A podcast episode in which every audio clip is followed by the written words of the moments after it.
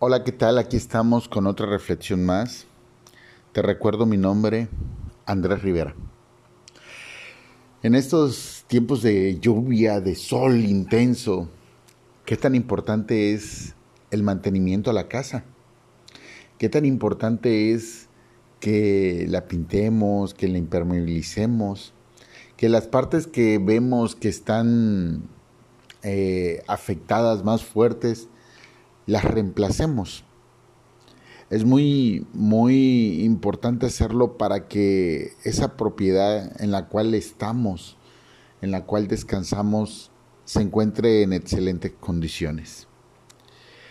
Pareciera mentira, pero hay una ley que en el libro de Levítico eh, siempre se ha tomado como una, una gran enseñanza, que es, es la ley tocante a la lepra, que viene en el capítulo 14, viene, viene muy, muy remarcado, muy señalado, eh, conforme a esa ley hacia los hombres y hacia también las viviendas.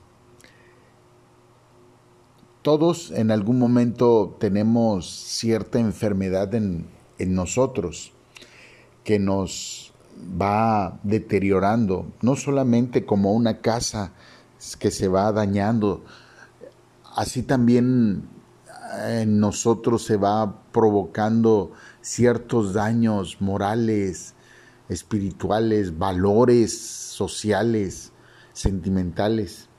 Y así como una casa se deteriora, Así de igual nosotros, nuestra, nuestra personalidad se va deteriorando. Una de las grandes enfermedades en estos tiempos que es comparable como, como la lepra es, es el chisme, es la difamación, es aquella, aquella palabra que aparentemente compartimos a veces entre comillas por hacer un bien, pero pues terminamos ensuciándonos, siendo parte de esa enfermedad. Haciendo referencia a, la casa, dice la misma palabra en Levítico 14, en el versículo 40 en adelante. Entonces mandará el sacerdote y arrancará las piedras en el que estuviere la plaga, y las echarán fuera de la ciudad en un lugar inmundo, y hará raspar la casa por dentro alrededor, derramando fuera de la ciudad el lugar inmundo, el barro que rasparen, y tomarán otras piedras y las pondrán en su lugar, y las piedras quitadas tomarán otro barro y recubrirán la casa.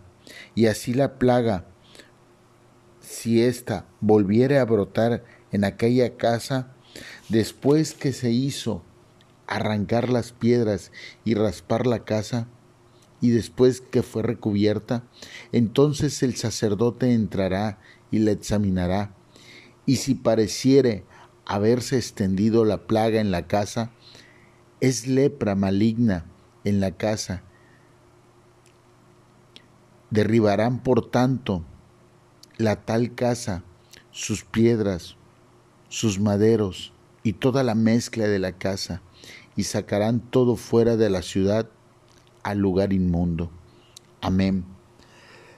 Tenemos, así como nos marca la palabra, que el sacerdote verificará que al reemplazar las piedras de esa casa, al reemplazar el, el barro con el que está repellado, si éste sigue inmundo, si éste sigue sucio, se derribará toda la casa.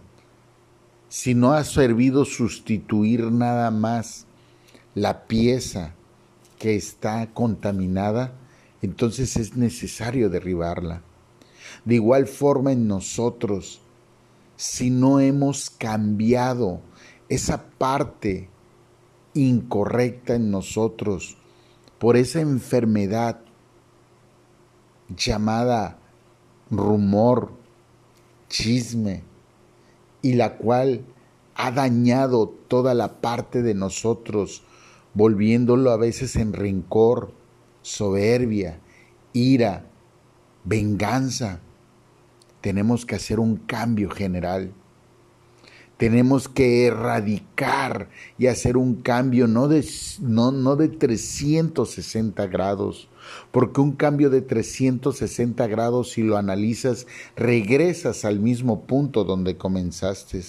Tenemos que hacer un cambio de 180 grados. Tenemos que empezar a trabajar en nosotros como esa casa y empezar a cambiar lo que estamos detectando que está mal.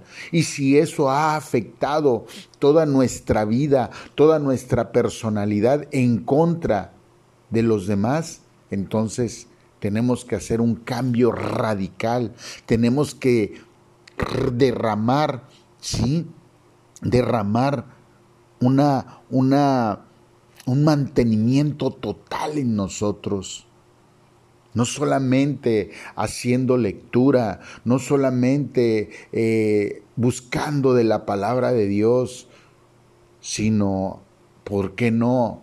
Hasta ayunando, doblando nuestras rodillas, hacer algo más allá de lo común y de lo normal. A veces no comprendemos que el volvernos parte de un comentario, de un juicio, de un chisme, de una difamación, nos hace copartícipes para empezar a contaminar nuestro corazón. Una persona que dice quererte, una persona que dice amarte, no es una persona que va a contaminar tu corazón para que seas parte de un chisme, para que seas parte de una difamación, porque está comprobado que todo aquello que distorsiona la verdad y la justicia es algo que al final termina dañando y perjudicando de inicio, de inicio, como qué tipo de persona quedas. Después, ¿qué persona te vuelves al contaminar el corazón de una persona que dices apreciar? Tenemos que tener cuidado de no volvernos contaminadores ni contaminados. Actuemos con sabiduría y con prudencia, porque es fácil dañar el corazón. Y dice la palabra que la boca se llena de la abundancia que hay en el corazón. Si en tu corazón hay bondad, si en tu corazón hay paz, tranquilidad, créeme, tu casa no estará contaminada y será reluciente fuerte. Pero cuando tu casa la empiezas a contaminar y permites que del exterior te la contaminen, tu casa se empezará a enfermar, se empezará a ir, eh, a ir eh, llenando de esa enfermedad que, que terminará si tú no haces los cambios que tienes que hacer, terminará derrumbándotela toda. Muchas personas viven en enfermedad, viven en depresión, viven mal, porque en su corazón han permitido ciertas contaminaciones, han permitido que personas se acerquen a contaminar, a cambiar y a transformar la paz y la tranquilidad que hay por inquietudes, por mentiras, por distorsiones.